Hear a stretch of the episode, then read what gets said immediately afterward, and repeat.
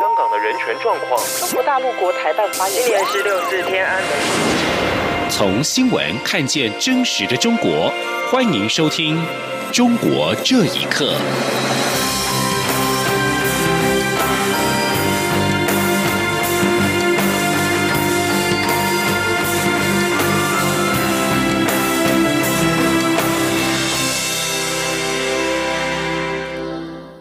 各位好，欢迎收听《中国这一刻》。因为 COVID-19 武汉肺炎全球延烧，为了防堵疫情，中央流行疫情指挥中心在二月定出禁止中国大陆籍人士来台湾的规定。而不少在春节期间跟着陆籍配偶、父母到中国大陆探亲的子女，也因此无法回到台湾。台湾智路孩童父母自救会今天提出陈情书，希望政府尽快解禁，让他们未成年的子女能够尽快回台，恢复正常生活。陆委会在今天晚间回应表示，已经研议。提出各种拟处解决方案，但如何解禁涉及国内防控措施、国外整体疫情专业评估、解封恢恢复常态生活的管理等因素，相关方案正在进行跨部会讨论。北京近期出现群聚感染疫情，因此指挥中心将进行整体考量评估，如果有相关决定，将会适时的对外说明。台湾将陆续开放境外生返台就学。教育部长潘文忠今天表示，政府在兼顾防疫优先以及受教权益的考量之下，将在暑假先开放十一个低风险国家及地区，并且让两千两百三十八名的应届毕业生优先回来，当中包含人数最多的香港生八百三十四名，还有澳门生六百一十七名，约占六成五。各大学即日起可向教育部提出申请，经核可之后，学生就能入境。记者郑。云陈国伟采访报道：防疫模范生，防疫模范生，顾好境外生，顾好境外生。境外生权益小组日前到教育部门口递交陈情信，呼吁政府应尽快定出境外生返台时程。经过十二天，教育部长潘文忠在中央流行疫情指挥中心宣布，第一批能回台的地区名单，十一个低风险的国家地区为优先哦，包含了越南、香港、澳门、泰国。博柳、纽西兰、文莱、斐济、澳洲、蒙古跟不丹。教育部提出三个原则及两个标准作业程序，要让目前居住在这十一个地方的应届毕业生先回来，后续再视检疫情形与学生配合防疫的态度，看是否分批让其他旧生及新生入境。潘文忠说，境外生抵台后将有单一报到柜台，并提供防疫交通接送，而且优先入住校外的防疫旅馆，相关费用由学生支付。还未返台的应届毕业同学，应该是有两千两百三十八位。哦，这些是我们掌握到，呃，可以即将开始准备啊入台的学生。这个学年度来自各国的应届毕业生共有八千一百九十九人，扣掉两千两百三十八人，还有近六千名毕业生回不来。潘文中强调，教育部将定期请指挥中心更新可以准许开放的低风险地区名单，陆续安排返台就学。中央广播电台记者郑祥云、陈国伟台北采访报道。中国首都北京十一号爆发武汉肺炎本土疫情以来，到今天，北京已经有一百三十七人确诊，并且扩散到周边和其他省市。中国官方如临大敌，祭出半封城措施。中共总书记习近平指示，要将疫情防控作为当前最紧迫的任务。请听以下的报道。北京的 COVID-19 武汉肺炎疫情卷土重来，北京市常委会十六号开会传达了中共总书记习近平的指示，强调将疫情防控作为当前最重要、最急迫的任务。疫情发源地丰台区新发地批发市场、海淀区玉泉东市场、西城区广外天桃红莲菜市场都有多起的确诊病例，这三家市场均已经宣布关停。为了防范疫情，持续的扩散，中国首都北京市十六号晚上把突发应变调升为二级，并祭出了半封城的措施，所有小区全面实施封闭式管理，各级的学校停止到校，中高风险重点的地区人员禁止离京。网上流传的一段影片中，当局正在封锁一个居民区。吃饭的时候突然去来串门的也不许出去了，都都给突然搁在这了。七点来钟了，吃饭的时候突然居委会发微信底下大喇叭一喊，所有人都不许出去了。没回家的还凑合让你进来，这跟那个武汉那会儿一样了。目前，北京城十六个区里面已经有八个区有确诊的病例。北京居民唐女士接受自由亚洲电台访问时表示，十四号北京佑安医院就已经检查出三百多人确诊。她说：“丰台大兴最严重。”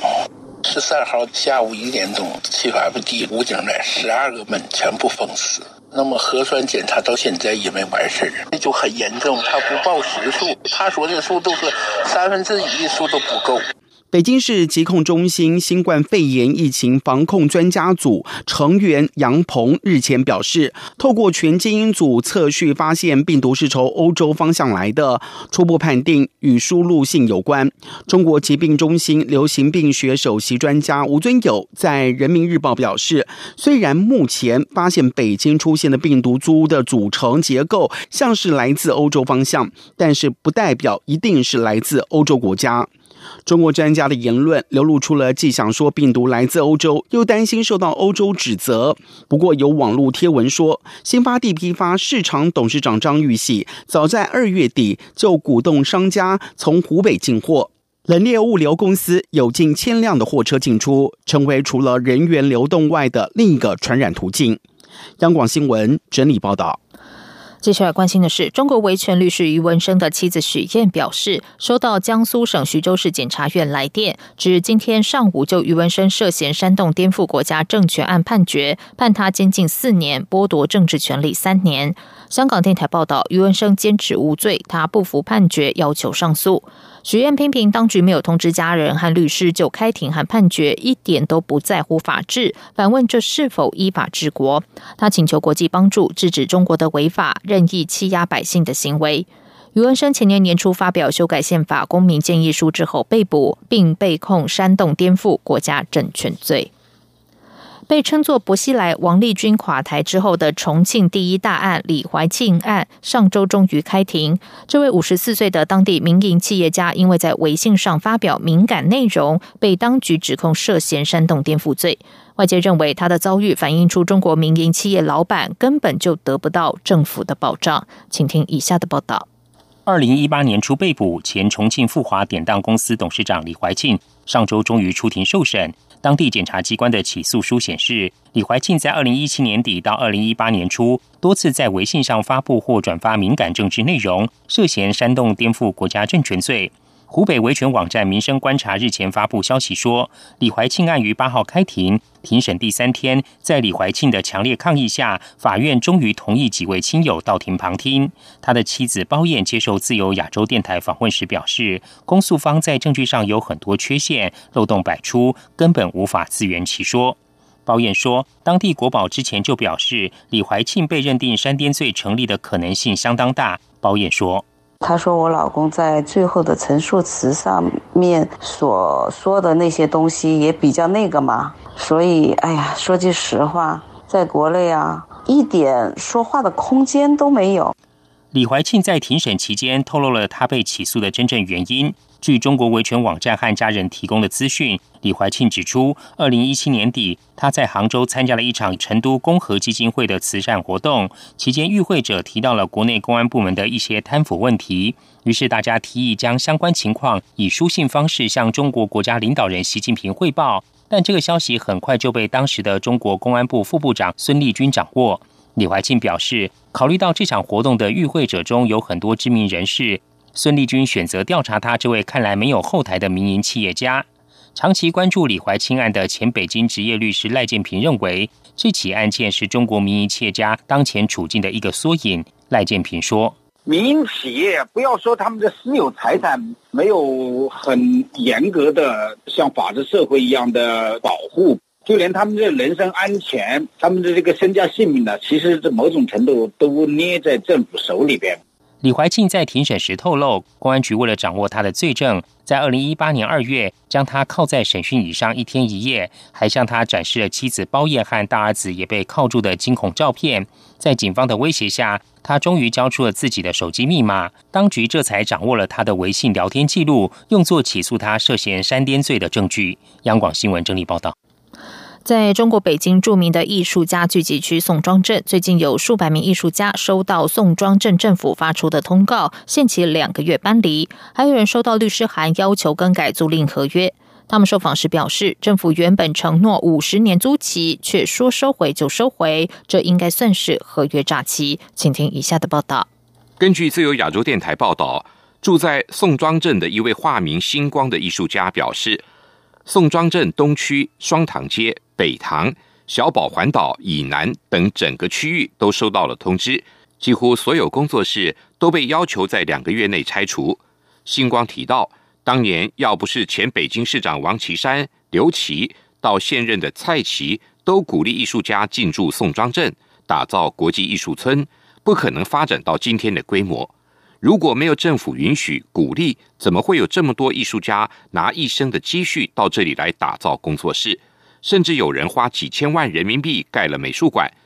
去年政府才表示，宋庄被规划成为艺术小镇，今年就要拆迁，朝令夕改，大家都很惊慌。星光说：“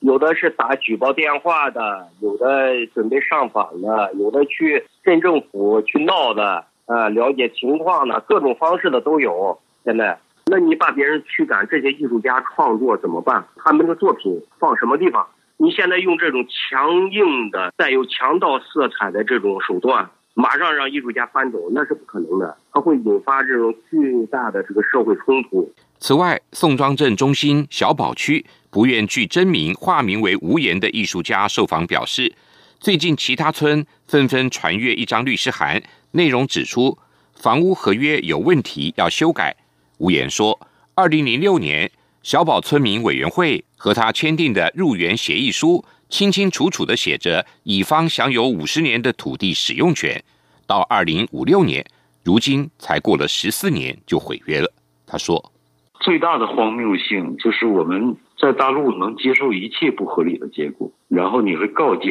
自己不要做钉子户，你的生命最重要。我们甲乙两方，我我的承诺说，你来，我给你五十年。”然后中途我反悔了，我说这五十变成二十，然后你要必须要接受，这是不是合同欺诈呀？吴言表示，邻居们都收到律师函，要作废原先的合同，估计有约三百名艺术家被要求更改合同。在九零年代号召艺术家进驻宋庄的艺术家厉宪廷受访表示，他正想办法解决。厉宪廷提到，租用土地在某种意义上不是完全合法。但是当年如果没有官方允许，艺术村是无法建立起来的。李宪廷提到，地方上几年就会换一个官员，这一届做的是换了一个官员，可能就不这样想，没有长远规划，而且每个地方政府、乡镇政府都有自己的小算盘。央广新闻整理报道。印度和中国部队十五号晚上在拉达克发生了暴力冲突，导致一名军官和两名士兵丧生之后，印度陆军十六号晚间发出声明表示，十五号晚上在对峙地点执行任务受到重伤，又有十七名军人死亡，死亡总数达到二十人。印度外交部也发表声明，谴责中国试图改变现状，导致这起冲突。至于中国部队的死伤人数，媒体报道，中国部队也有约二十人死亡。不过，这项消息没有获得中国或是印度官方证实。